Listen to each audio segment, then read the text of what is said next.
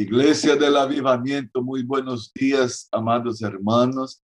Qué bendición, ¿verdad? Que podamos correr, correr, porque hay que correr. La canción, una de las canciones que cantábamos hoy decía justamente eso. Eh, me gustaría que el hermano Marcos Serabión uh, tome su Biblia ahí, lea Proverbios 18, 10. Este es un versículo precioso, ¿no? Muchos conocen. Uh, me acuerdo cuando nosotros cantábamos este coro, una canción, un coro muy, muy precioso que en la década de los 90 cantamos muchas veces. Por favor, querido Marcos, eh, lea Proverbios 18:10. Torre fuerte es el nombre de Jehová. A él correrá el justo y será levantado. Aleluya. Wow, aleluya. Y será levantado. La versión que yo tengo es de la Reina Valera 1995 y dice así, Torre fuerte es el nombre de Jehová. A ella corre el justo y se siente seguro. Aleluya. Y se siente seguro. Wow. Entonces, para sentirse seguro, para ser levantado, como dice la versión Reina Valera 1960, hay que correr, no hay que quedarse pancho. Hay que levantarse, hay que abandonar las sábanas, ¿no? Y aquí una cosa importante. Todos aquí hemos orado por la familia, por los padres, por los hijos. Y la vida de oración no es para un miembro de la familia. Ojo, ojo, no se acostumbre a llevar la carga de toda la familia. Clame para que Dios sacuda la vida de cada uno. Usted sabe que Dios sabe sacudir. Dios sabe sacudir. Algunos no saben ver el mover de Dios, el movimiento de Dios. Ayer yo recibía una nota de de un amigo pastor en, en Panamá, ¿no? Y pudimos ver algunas de las, de las imágenes del terremoto que sacudió Panamá ayer. Y él decía algo así, y, la nota, ¿no? Algunas de las imágenes decía, mire, no estamos acostumbrados. Y el hecho de que no sabemos eh, no fuimos entrenados a eso. Aquí está, y la persona filmaba, él dice, aquí estamos empujándonos los unos a los otros, no pasamos por el entrenamiento de pasar por una situación como esta. Viene el sacudón y no sabemos, aquí nos estamos empujando y, la policía está intentando enseñar de última hora sabe que la vida de oración es para que nos previnamos, para que nos preparemos. El día malo puede venir, pero la vida de oración es para que todos sepamos enfrentar los sacudones de esta vida. Y es sumamente importante entender eso. El, texto dice y, cantamos, correré, correré, estoy corriendo a él, o soy Pancho y miro la situación y de repente como, como víctima eh, nos quedamos ahí, ay, pobrecito de mí, mira lo que me está pasando. Y el Señor no quiere esta actitud nuestra. El Señor quiere una actitud valiente de quien se levanta cada día sabiendo según Jesús, cada día traerá su mal. Mas cuando el mal venga, yo voy a estar firmes. El apóstol Pablo dice en su carta a los Efesios, cuando habla de la armadura espiritual, él dice, toma la armadura orando para que cuando venga el día malo no nos encuentres desapercibidos totalmente sin preparación. La vida de oración es para alistarnos, prepararnos, equiparnos. Hay una torre fuerte. La conozco. Conozco esta torre fuerte. Tengo la intimidad con ella al punto de saber que si corro a ella, ella me va a levantar. Estoy plenamente convencido que si me abrigo bajo esta torre, voy a estar seguro. El gran problema es que los cristianos no nos apercebimos y dejamos que la vida vaya como si nada. Cuando Jesús nos ministró la oración, conocida como el Padre Nuestro, dio allí algunos principios tremendos, tremendos. La mitad de la oración ya aprendimos. Habla de Él. Y sabe que es lo primero, porque si Dios no es primero, no será segundo. Entonces, si Dios no es primero, si Dios no toca pito en nuestra historia de vida, todo se queda de cabeza para abajo, todo es una confusión. Y escuche, es muy común escuchar que los cristianos cuando oran vienen con una tropa de niños. Mi gato, mi casa, mi trabajo, mi, mi, mi, mi, miau, miau, miau. Una tropa de gatitos aullando delante de Dios. Puro es mi, mi, mi, mi, miau. Pronto, listo. Miau. Y Jesús dice, no es así. Pongan a, Dios de delantera. Él es escudo alrededor de nosotros. Él es torre fuerte donde podamos sentirnos seguros. Aleluya. Y estamos en la segunda parte de la oración de Jesús. Y usted quizás ya está muy apresurado diciendo, ¿y cuándo vamos a salir de acá? ¿Sabe qué? Nunca. Te aviso de una vez, no vamos a salir nunca. ¿Sabe por qué? Porque quien nos enseñó fue Jesús. Ahora me acordé, no escuché desde que un, un pastor fue invitado a una iglesia que estaba sin pastor, ¿no? y lo invitaron y el pastor predicó un mensaje tremendo. Los hermanos luego se reunieron y dijeron, este es el pastor, este es el pastor. Y entonces invitaron a aquel pastor. Pasó un tiempo y prepararon el culto para la, la posesión del pastor y el pastor llegó y predicó aquel mismo mensaje. Y ahí todo el mundo se quedó contento, pero algunos ya empezaron a decir, eh, interesante, él predicó el, el, mismo mensaje, ¿no? De hace algunos meses atrás cuando lo invitamos. Cuando fue el domingo siguiente, el pastor predica por tercera vez el mismo mensaje. Y los hermanos dijeron, ay, el mensaje es muy bueno, pero tercera vez que predica el mensaje. Domingo siguiente, por cuarta vez, el mismo mensaje. Y algunos ya empezaron a decir, ¿será que él no tiene otro mensaje? ¿No? Siguen lo mismo. Y uno más atrevido no se acercó al pastor y dijo, Pastor, que estamos muy contentos de tener a usted aquí como nuestro pastor, estamos felices, la iglesia está contenta, pero ahí viene la cuestión del pero, ¿no? Pero eh, nos, eh, nos hemos dado cuenta que ya es la cuarta vez que usted predica el mismo mensaje. Y me gustaría, ¿no tiene usted un otro mensaje? Y el pastor dijo, hermano, usted ya está viviendo todo lo que yo predico y ya prediqué esas cuatro veces.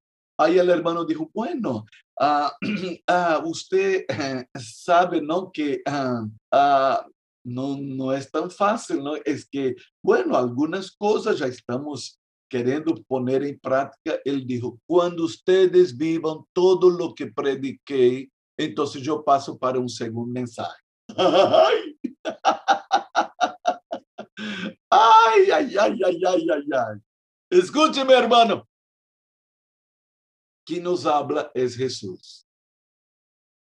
Uma das canções que, que cantamos aqui diz: Tu estás aqui, tu estás aqui, tu estás aqui. E nos repetiu hasta que entre aqui, não? Em, hasta que este disco duro reciba. Tu estás aqui. E Ele nos está ministrando.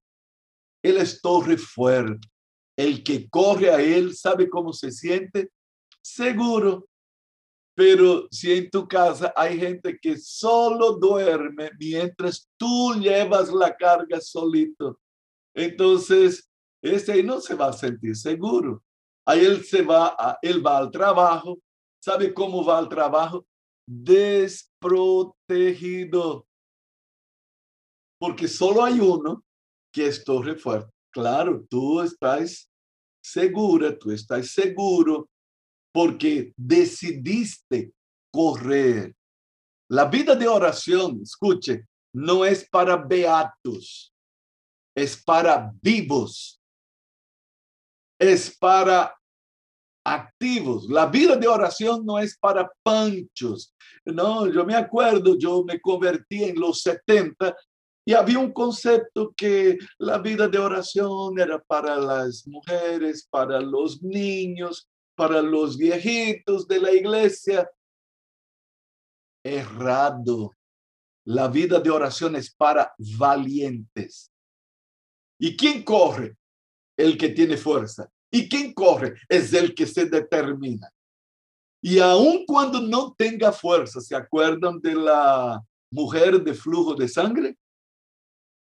que tuvo que enfrentar una multitud y hacer fuerza cuando ella era totalmente anémica por perder sangre. Y ya eran 12 años de perder sangre. Y ella decidió emprender una determinación. Voy a tocar en él y voy a ser sana. ¿Sabe por qué muchos no son sanados? Porque oran una vez, ponen su pedido una vez y después quiere que Dios vea la fe que él no tiene. Que vea la determinación pancha y panada de, dar unas migajitas al Señor, pero quieren todo de Dios. No funciona. no da cierto. Entonces yo quiero felicitar a usted, mi querida hermano, determinado, ousado, esta tremenda mujer de Dios que dice, pase lo que pase, yo voy a estar aquí. Algunos ya estuvieron hasta en cama aquí. Alabado sea el Señor. Estaban enfermos y prendían y nosotros mirábamos la carita de él hasta cansado, hasta afligido. Escuche, la vida de oración es para gente osada, determinada, es para valiente. Y yo quiero decir, mi querido hermano y mi querida hermana, que usted solo tiene un nombre, valiente, osado, intrépido, que se determina a pasar por encima de palos y piedras y encontrar el refugio en el Señor. Amén. Torre Fuerte es el nombre del Señor. Estamos allí ya en la última parte de la oración que Jesús nos enseñó, meditando sobre este versículo extraordinario. Hermana Alejandra Altieri, por favor, Alejandra, toma tu Biblia en Mateo 6:13. Y no nos metas en tentación, mas líbranos del mal porque tuyo es el reino y el poder y la gloria por todos los siglos. Amén. Aleluya, aleluya. Estamos ahí, no nos metas en tentación y ya hemos visto que no es Dios quien nos mete en tentación. Y tenemos en Jesús aquel que pasó por las tentaciones que pasamos, pero gloria a Dios, sin pecado. Por lo tanto, un referente adecuado cuando nos veamos en muchas tentaciones. Aprendimos algunas cosas tremendas. Ayer el apóstolo Pablo nos enseñó que Dios no permitirá que seamos tentados para más allá de nuestras fuerzas. Oh, aleluya, eso es maravilloso. Dios es bueno, Dios es bueno. Dios no permitirá. Y juntamente con la prueba, juntamente con la tentación, nos dará la salida. Escuche, tengo que tener dos dedos de frente y tengo que tener ojos para ver. Delante de una tentación hay una salida. Ahí que va a escoger usted. ¿Qué vamos a escoger nosotros? Si yo escojo la tentación, caigo con ella y asumo las consecuencias. Pero si yo escojo la salida, entonces voy como Jesús. Salgo de la tentación victorioso, victorioso. Eso es tremendo. Eso es tremendo. Maravilloso es pensar eso. Ahora, no nos olvidemos, Jesús fue para un retiro espiritual de 40 días. Y en él fue tentado, en este retiro. Y Jesús no salió diciendo, mira qué desgracia. Voy a una preparación espiritual y ¿quién se me aparece? El coludo. Entonces, cuidadito, hermano, cuidadito, no nos equivoquemos. Ser tentado no es lo peor. Ser tentado no nos desacredita. No se quede con sentimiento de culpa innecesario. No se quede sin ay, sabe que, sabe qué cosa ninguna. Usted es tentado porque es un hijo de Dios, porque es una hija de Dios. Y el enemigo odia a los hijos de Dios. Entonces, cuando venga la tentación, es la oportunidad para poner al diablo en su sitio, para resfregarle la bendita palabra de Dios. Hay que aprender de Jesús. Escrito está. Escrito está.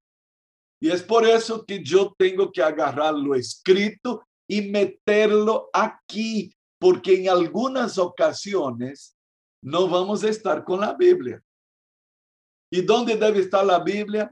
Aquí, aquí, en el corazón, en la boca, para declarar la palabra de Dios y para que el enemigo sepa que yo conozco la espada y uso la espada debidamente. ¿Dónde? En mi boca. Aleluya.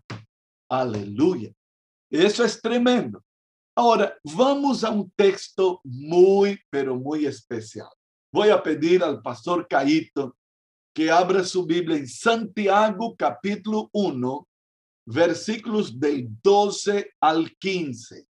Y ahí vamos a sacar todas nuestras dudas acerca de este tema de la tentación. Pastor Caíto. Bienaventurado el varón que soporta la tentación. A ver, a ver, a ver, a ver, a ver, repita, repítalo. Bienaventurado el varón que soporta la tentación. ¡Uh! Siga, madre. Porque cuando haya resistido la prueba, recibirá la corona de vida que Dios ha prometido a los que le aman.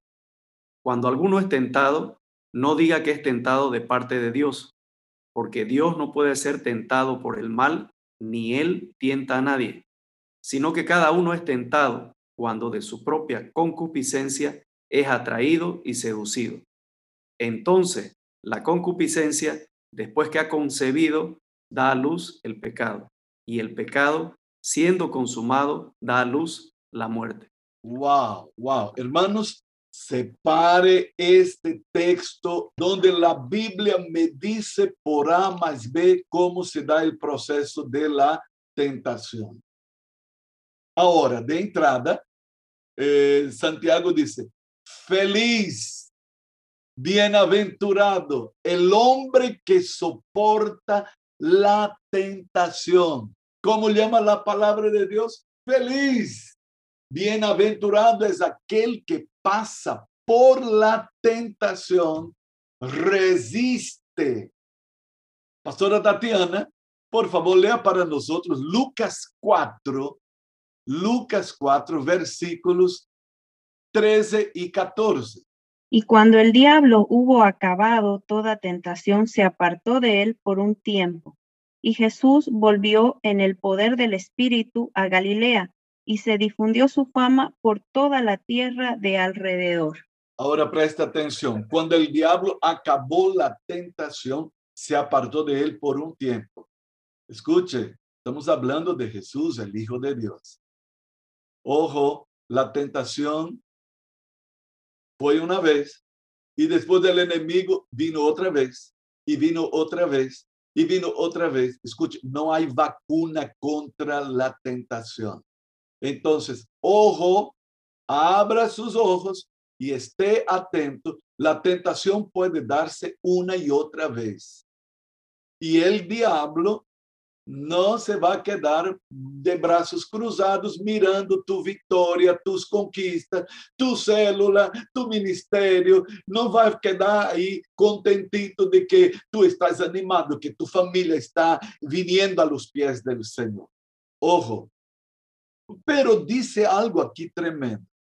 Jesús dijo al diablo, no, no y no totalmente diferente de como aquellos dos hijos de Dios allá en el Edén.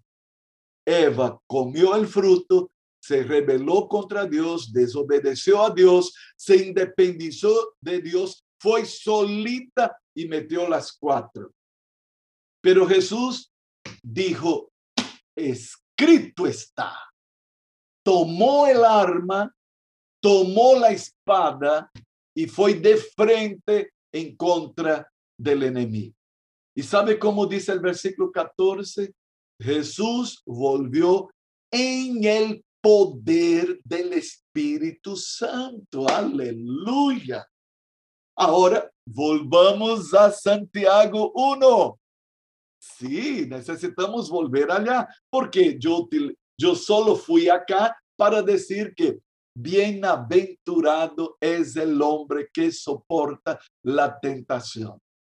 ¿Sabe por qué es bienaventurado? Porque se llena de poder del Espíritu. ¿Sabe? Mucha gente anda buscando el poder. ¿Sabe cómo viene el poder?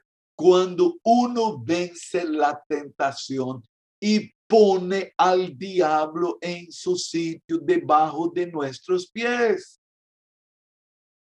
¡Wow! Eso es tremendo.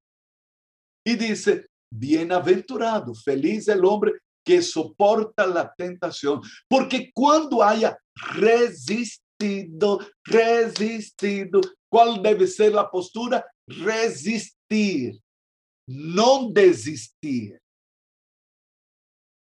Es resistir, no desistir. El verbo no confundamos. ¿Sabe por qué hay una cantidad de gente infeliz?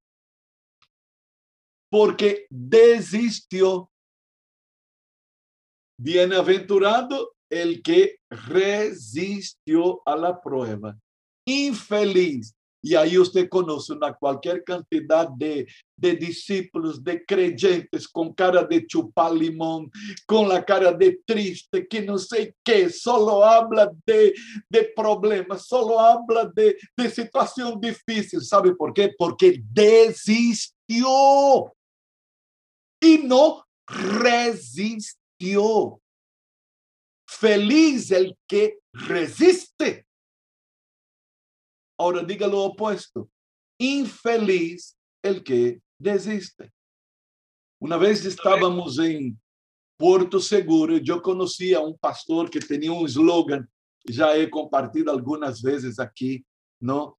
Y él vendía unas poleras, ¿no? Que tenía eh, el, el lema de su ministerio, ¿no? De su vida espiritual. Él decía, desistir nunca, retroceder jamás. resist avanzar siempre. Entonces esto es tremendo, es lo que nos está diciendo aquí Santiago.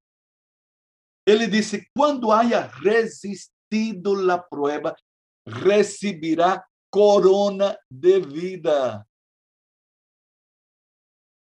Yo pregunto, ¿dónde pone usted la corona? Escondidita en el sobaco. ¿Dónde va la corona? ¿En el cajón donde usted pone la ropa? No. ¿Dónde pone usted la corona? Es en la cabeza. Entonces, preste atención. El que resiste la tentación, usted ve por la cara del tipo. Porque cuando usted mira la cara, hay algo que reluce en su cabeza.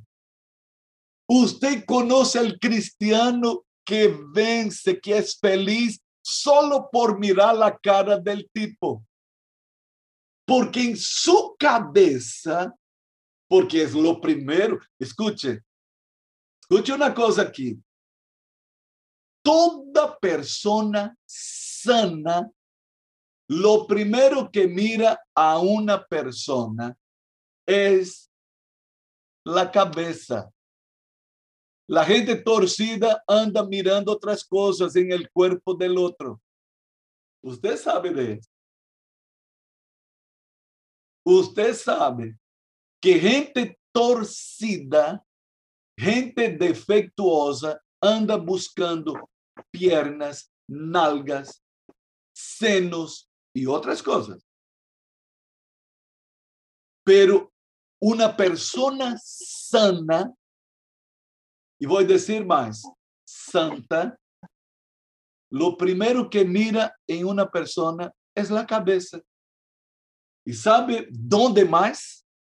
Los ojos. Si usted quiere saber de una persona que está con problemas serísimos de alma, de espíritu, ella no consigue mirar tus ojos. Pero escuchen lo que, hermanos, este es un texto para pasar aquí el año entero, entonces aguántese. Si no practicamos Santiago 1, no vamos a salir de aquí. Ya estoy avisando así de prepo. Entonces, si está dispuesto, mañana usted retorna, pero si no, problema suyo. Es palabra de Dios y es palabra tremenda que nos va a dar corona de vida. ¿Dónde se pone la corona? En la cabeza. Entonces, es por eso que llega el tipo en la célula y no consigue mirar al líder. No consigue mirar a la líder. Empieza a evadir, se desespera porque está sin corona. Hermanos, ese es un tema de vida o muerte. Y Jesús dijo que yo debo orar, no permitas que yo caiga en tentación. Y otras palabras, yo estoy acudiendo a Dios para estar seguro. Torre fuerte es el nombre de Jehová y yo corro, corro para Él. Y otras palabras, nada de panchura. En Él está la ayuda para levantarme. En Él está el socorro para acudir, para que yo pueda acudir a Él y saber que puedo estar seguro. Bienaventurado, feliz, feliz, feliz. E sabe como quer Jesus a mim? Feliz. Sabe como Jesus te quer a ti?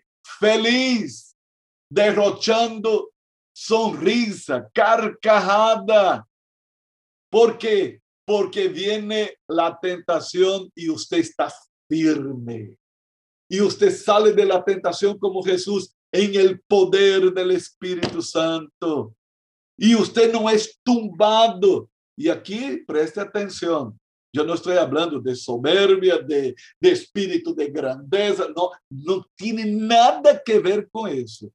Aquí está la dependencia total a Él, de este Dios que me puede levantar y que yo sé, que sé, que sé, que sé, que si yo acudo a Él, Él me levanta y Él me da seguridad.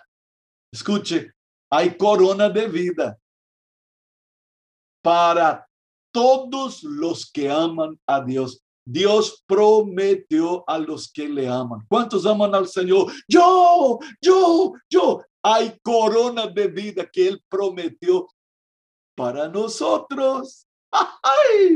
Eso es tremendo. Eso es maravilloso. Sabe, Dios nos está ministrando. Este jueves va a ser tremendo. Diga amém. Este jueves va a ser de victoria. Diga amém. Así es. Diga, yo voy a vencer. Y escuche, que el diablo se enoje, ponga su colita entre las piernas y salga de medio porque conmigo está el más grande, conmigo está la torre fuerte. Yo me refugio en Él y Él me levanta cada día. Mira, hermanos, la vida de oración es para gente osada, intrépida, valiente, guerrera. La oración no es una actividad beata, michi. No, la oración es poder de Dios. Y cuando yo venzo en el Señor, ahí el Señor dice, tengo una corona para ti. ¿Y sabe quién pone esa corona? Él mismo. ¿Y sabe dónde va a estar esa corona? En mi cabeza. Y todos van a ver que yo no soy un cristiano triste, amargado, con problema. No, van a ver que desde mi cabeza la vida de Dios resplandece porque Dios ha prometido dar esta corona a nosotros.